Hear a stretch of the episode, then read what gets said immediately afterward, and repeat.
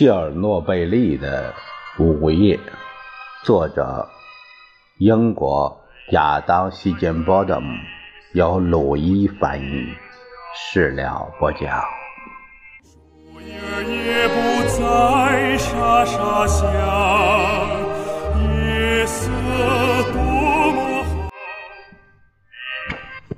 第二部分第十三章。作为一种因人类的不智之举而导致的疾病，急性辐射综合症来势汹汹，病情复杂，存在许多未解之谜，挑战着现代医药的极限。引发急性辐射综合症的辐射暴露。可能只发生在几秒之间，而且没有任何初期反应，但它的破坏性效果却立刻显现。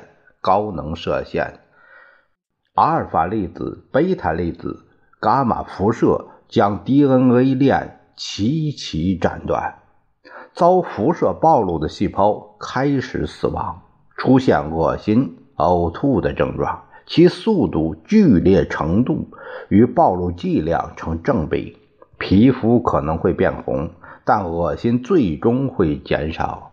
在十八个小时之内，除了那些最严重的烧伤，所有烧伤之处都会褪去颜色，病人会进入一段相对舒服的潜伏期。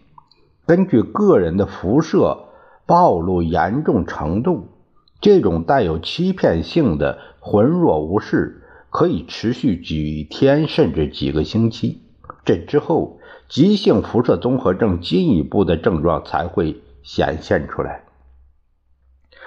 暴露剂量越低，潜伏期越长，恢复的可能性越高。假如得到正确治疗的话，从切尔诺贝利来的病人，辐射暴露的途径。花样百出，爬上三号机组屋顶的消防员们吸入了释放阿尔法和贝塔粒子的烟雾，身上落满放射性坠尘，而且整个身体都被散落身边的燃料芯块、堆芯碎片释放出的伽马射线辐射波击穿。他们的暴露剂量与所站立的位置。很有关系，几米之遥可能就是生死之间。在四号机组内部奋力减轻事故损失的那些操作人员，被爆炸产生的尘雾和破裂管道释放出的放射性蒸汽包围，又被含有大量贝塔粒子释放的颗粒的水浸湿。在搜寻过程中，更是在普遍反应堆堆芯、瓦砾的废墟中反复穿行。一些人吸入了放射性的疝、氦、氩，这些半衰期很短但放射性极强的气体，灼伤了他们嘴巴、呼吸道的软组织。另外一些人的皮肤大面积烧伤，原因或是。伽马射线，或是落在皮肤上、浸在衣服里的贝塔粒子。一些人的暴露时间只有几分钟，另一些人则要长得多。阿基莫夫曾和托托诺夫一道，在其脚踝的放射性污水中徒劳无功地试图冷却已经炸碎的反应堆。在莫斯科下飞机的时候，他仍穿着当天穿了一整晚脏兮兮的工作服。他的皮肤被这些衣服上的放射性物质连续照射了二十四个小时，最后才由第六医院的分诊护士脱了下来。然而，在他们于事故发生一整天后到达莫斯科时，二百零七名患者中，只有伤势最严重的那些人出现了疾病表面症状。来自切尔诺贝利核电站消防站、普拉维克中尉手下的消防队员，以及从普里皮亚季市消防站前去增援的那些消防员，除帆布制服外，没有任何防护措施帮助他们抵挡伽马辐射。其中六个人短时间内吸收了剂量巨大的辐射，在到达第六医院时，脸色已经由红润变得如蜡一般灰白。他们皮肤的最外一层已经完全被辐射灭活，内伤。虽然一时难以确认，但最终表明程度同样严重。身体中细胞自然分化速度最快的那些部位，尤其是肺的呼吸道、肠道、骨髓，受到影响尤剧。对于那些受影响的器官，可用的治疗方法仅限于输血、用抗生素对抗感染，以及在最坏的情形下进行骨髓移植。最后一个选项是一种十分危险的治疗手段，伴随众多并发症和副作用，本身便可能致命。古斯科娃医生和他的团队知道，急性辐射综合症的表面症状，比如肿胀、皮肤烧伤、坏死、便血、大出血、骨髓细胞大量减少、呼吸道、消化系统侵蚀出现的时候，已经是无回天之力了。此外，缺乏对受害者辐射。暴露具体情况的了解，他很难确定他们的辐射剂量，更不用说找到对症的治疗方法。即便是在规模最小、情况最确定的核事故中，对病人进行甄别分类，也几乎完全出于猜测。在四号反应堆爆炸后的一片混乱中，没有几个事故受害者知道他们是如何以及在哪儿。遭受的辐射暴露，核电站负责监控的员工已经不知所措，消防员根本就没有配备辐射剂，特别行动人员也只佩戴着简陋的、仅供在电厂内每日使用的徽章式计量计，最高测量值只有两雷姆。那些从入院员工脱下来的防护服上取下，并小心地放进袋子，用飞机运到莫斯科的计量计，也在消除污染过程中被粗心大意地毁掉了。然而，古斯科娃凭借着在辐射病理学领域数十年的工作经验，开创了一种生物剂量测定法。根据问诊、化验结果来测定暴露情况。该种方法将首次出现呕吐症状的时间、白细胞毒数都考虑在内。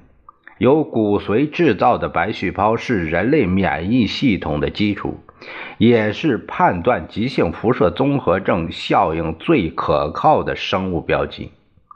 通过测量病人的白细胞毒数、白细胞减少率，医生可以相应估测出每个人受到的辐射量。这是一个极其耗费人力的过程。缺乏西方血液病医生诊断所常见的自动血细胞计数器，临床医生不得不在显微镜下用肉眼计数。前者只需要二十秒能完成，后者则需要半个小时以上。要为每位病人提供尽可能准确的诊断，白细胞化验只是一系列分析检验的一部分。病人们很快便习惯了每天都要从指尖或者静脉取血的生活。医生们还要提取标本，测量他们皮肤中的丝色。感染量，检查尿液中的钠二四，它的存在预示着病人曾暴露于核裂变下，从而整个身体都变成了放射性的。然而，在判断能够活下去，那谁几乎肯定无法幸存这一点上，血液化验最为关键。当娜塔莉亚向医生打听亚历山大的病情时，他们说他只能等。在头三个星期里，我们就会知道的。他们告诉他，做好最坏的准备吧。到五月一日，古斯特科娃的。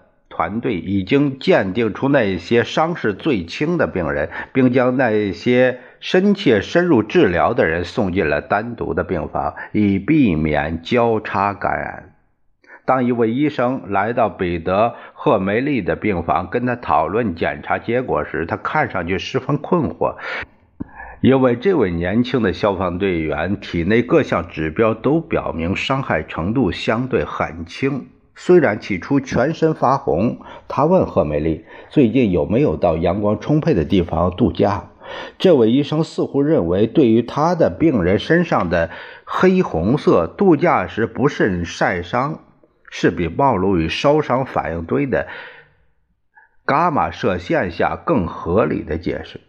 他的白细胞数目之所以显得如此健康，只有两个原因可以解释。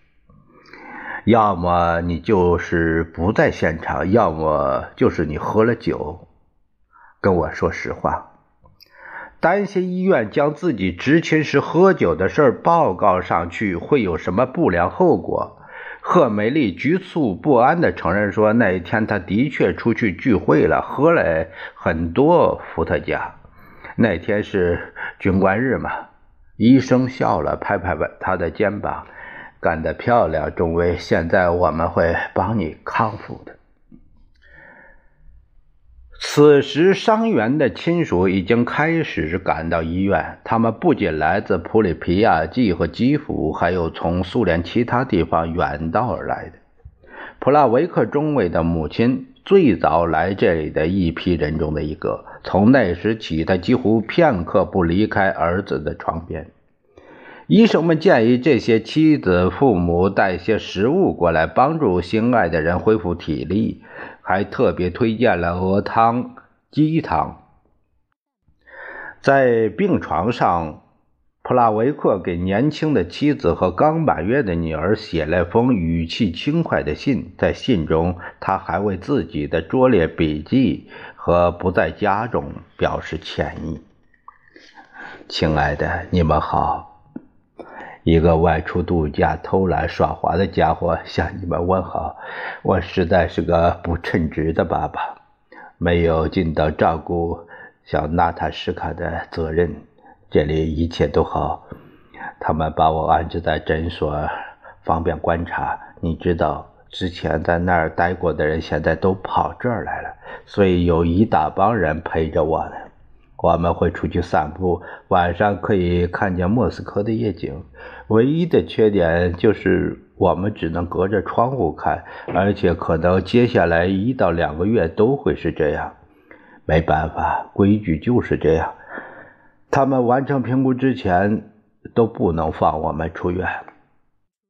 娜佳，你读到这封信的时候肯定在哭，千万别。把眼泪擦干，一切都很好，我们会长命百岁的，而且我们可爱的小闺女儿还会比我们长寿三倍。我非常非常想念你们两个。妈妈在这陪着我，她急匆匆的赶了过来，她会给你打电话告诉我感觉如何的。我现在很好。高级反应堆控制工程师列昂尼德·托图诺夫的父母听到儿子所在的核电站发生事故时，正在塔林郊外的别墅度假。随后，他们迅速赶回家里。星期二，他们收到了一封列昂尼德发来的电报：“妈妈，我在莫斯科的医院，感觉还好。”后面附着地址，告诉他。在哪儿去找？薇拉和丈夫坐上了从爱沙尼亚起飞的第一架班机。第二天，他们就赶到了第六医院。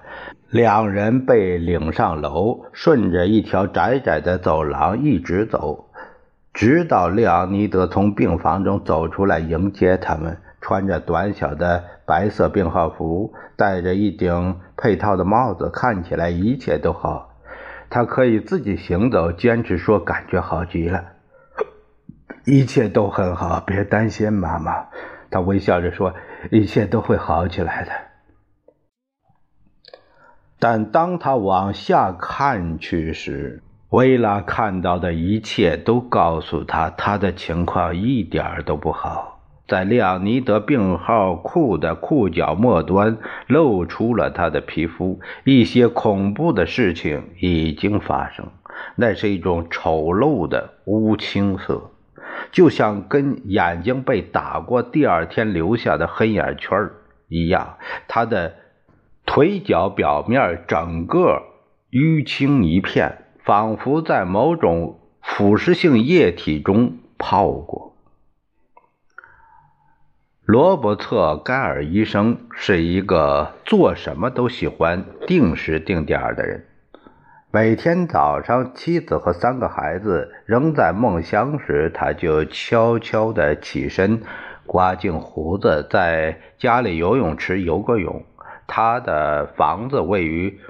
圣莫尼卡山脚下的贝莱尔区，草木芬芳，风景宜人。之后，他开始给纽约、欧洲的同事打电话，因为时差，那边的人已经开始工作。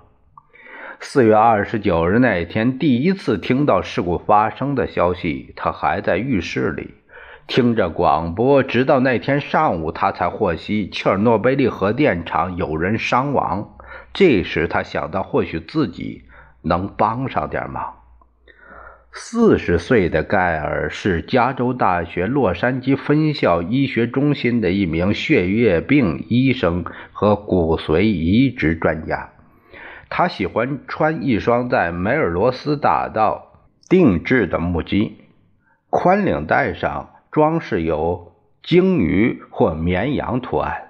热爱慢跑，每天中午拿冻酸奶当午餐，行事颇为张扬，不介意被人当成独特意义的怪咖。他还是国际骨髓移植登记库委员会的主席，该机构的共享研究资源被公认为对于拯救急性辐射综合症患者的生命至关重要。盖尔知道。苏联已经正式拒绝美国国务院提议的医疗援助，但他计划采取另一个途径，通过他的朋友和资助人阿曼德·哈默。那天早上九点三十分左右，他拿起了电话。身为美国西方石油公司的董事长，阿曼德·哈默是一位著名的慈善家和艺术品收藏家。他生于纽约。父母均是热忱的共产主义者。他在1921年中断医学学业后，首次访问苏联，声称是在那里打理父亲的医药公司的苏联业务。在莫斯科，他见到了列宁，列宁给了哈默贸易特许权，这成为他发家致富的基础，同时也开启了一条持续约七十年的与苏联领导人直接联系的通道。被沃尔特·克朗凯特称为连接共产主义资本主义的一道独特桥梁。一九七八年，盖尔在前往苏联参加莫斯科国立大学举办的一场医学会议时，初次遇到哈默。后来，因为参加哈默倡导的寻找癌症治愈方法的行动，两人渐渐熟识起来。要向切尔诺贝利的受害者施以援手，他再想不到比哈默更好的沟通渠道了。盖尔在华盛顿特区的一家酒店中找到哈默，跟他解释了骨髓移植对拯救辐射暴露受害者的重要意义。那天晚些时候，哈默给米哈伊尔·戈尔巴乔夫写了一封信，代盖尔进言，并将这封信。电传到克里姆林宫。星期四下午，这位医生已经手持机票，在一群摄影记者的包围下，大步流星地穿行在洛杉矶国际机场中，准备前往莫斯科。在第六医院，核电站的操作人员聚在一起，聊着天，抽着烟讨论着困扰每个人的那桩神秘事件，令他们置身此外的那场事故到底因何而起？克格勃官员和苏联检察长办公室的检察官逐个房间在病榻上开展调查。消防队员、工程师们做出各种大胆的猜测，但没人真正知道爆炸到底是如何发生的。那些接受过核工程和反应堆物理培训的人，包括副总工程师加特洛夫、阿基莫夫、列昂尼德·谢夫琴科在内，仍无法理解所有的一切。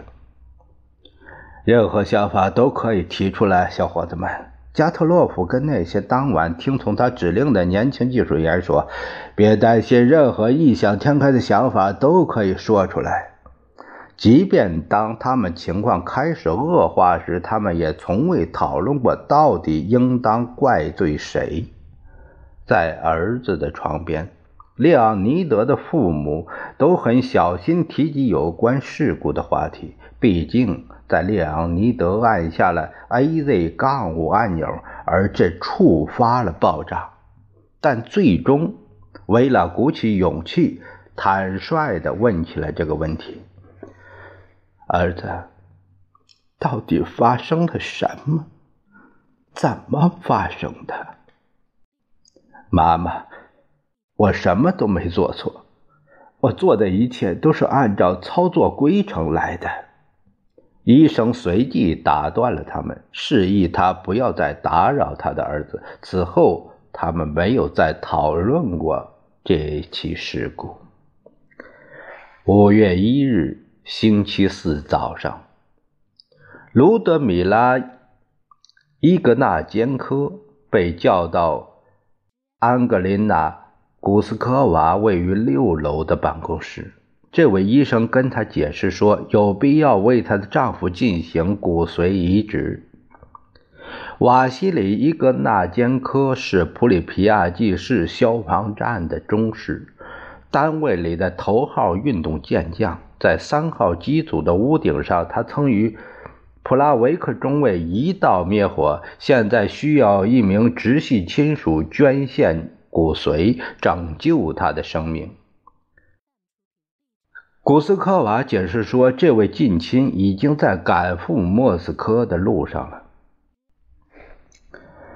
自事故发生已经过去了六天。对那些被辐射照的最厉害的患者，急性辐射综合症最初的潜伏期结束了。瓦西里已经打上点滴，不间断地接受着注射。”那天晚上，他给了卢德米拉一个惊喜。他求护士帮他偷偷带了一束花进来，送给卢德米拉。夫妻二人一道在他位于医院八楼的病房里看了五一劳动节的烟花。瓦西里还能站起来。两个人看向窗外时，他用双臂搂着她，但他的情况。已经逐渐恶化，无法再饮用他给他带来的鸡汤。医生建议试一下生鸡蛋，但他还是无法下咽。为病情最严重的急性暴露患者确定骨髓捐赠者十分困难，他们的白细胞毒素下降的十分迅速，无法找到足够的细胞来完成组织配型分裂。对那些检查结果表明可以成为理想捐献者的亲属，捐献过程本身也是一种折磨。五十岁的维拉是第一批实施骨髓捐献的。全身麻醉后，医生在他的臀部切开两个切口，将粗大结实的六英寸长针刺入他的髋骨，抽取骨髓。一次只能取一茶勺那么多，大约要九十分钟才能完成啊两百次穿刺。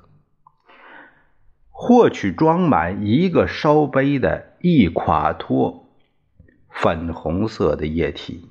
技术人员将其过滤，去除脂肪和骨头碎片，在离心机中处理，放到一个袋子中，然后再将其输入他儿子手臂的静脉，再然后就只能等待这些骨髓细胞进入他的骨髓腔，开始制造健康的心血细胞。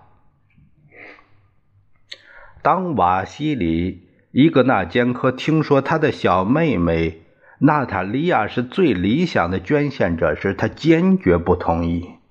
我是不会接受娜塔莉亚的骨髓的，我宁可死。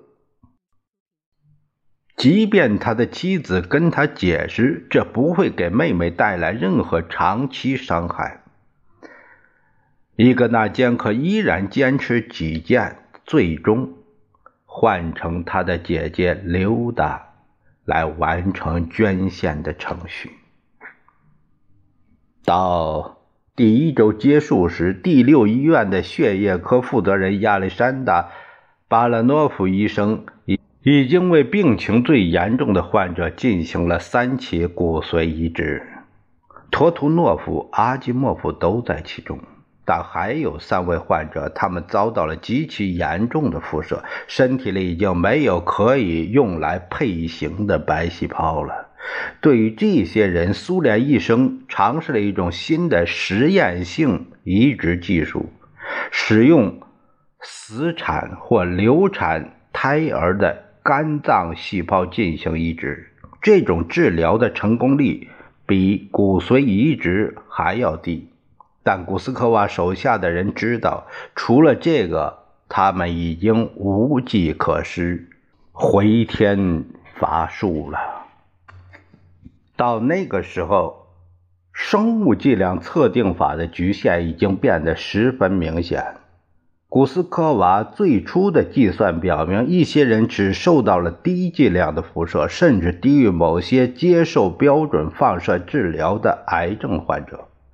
然而，这一分析结果只显示伽马射线对骨髓的影响，没有将吸入放射性烟雾、粉尘、蒸汽或吞进放射性粒子导致的内部辐射带来的伤害考虑在内。此外，当贝塔烧伤的外部特征缓慢出现在受害者的皮肤上，医生们被其覆盖面积严重程度。惊呆了。五月二日，巴拉诺夫医生估计，他的病人中大约有十人不可能活着走出第六医院。没过多久，他便将这个数字增加到了三十七位。即便如此，患者和他的家人仍然抱着很高的期望。因为他们听说一位据说医术十分高明的美国医生即将赶来，还带着能救命的外国神药。我希望在这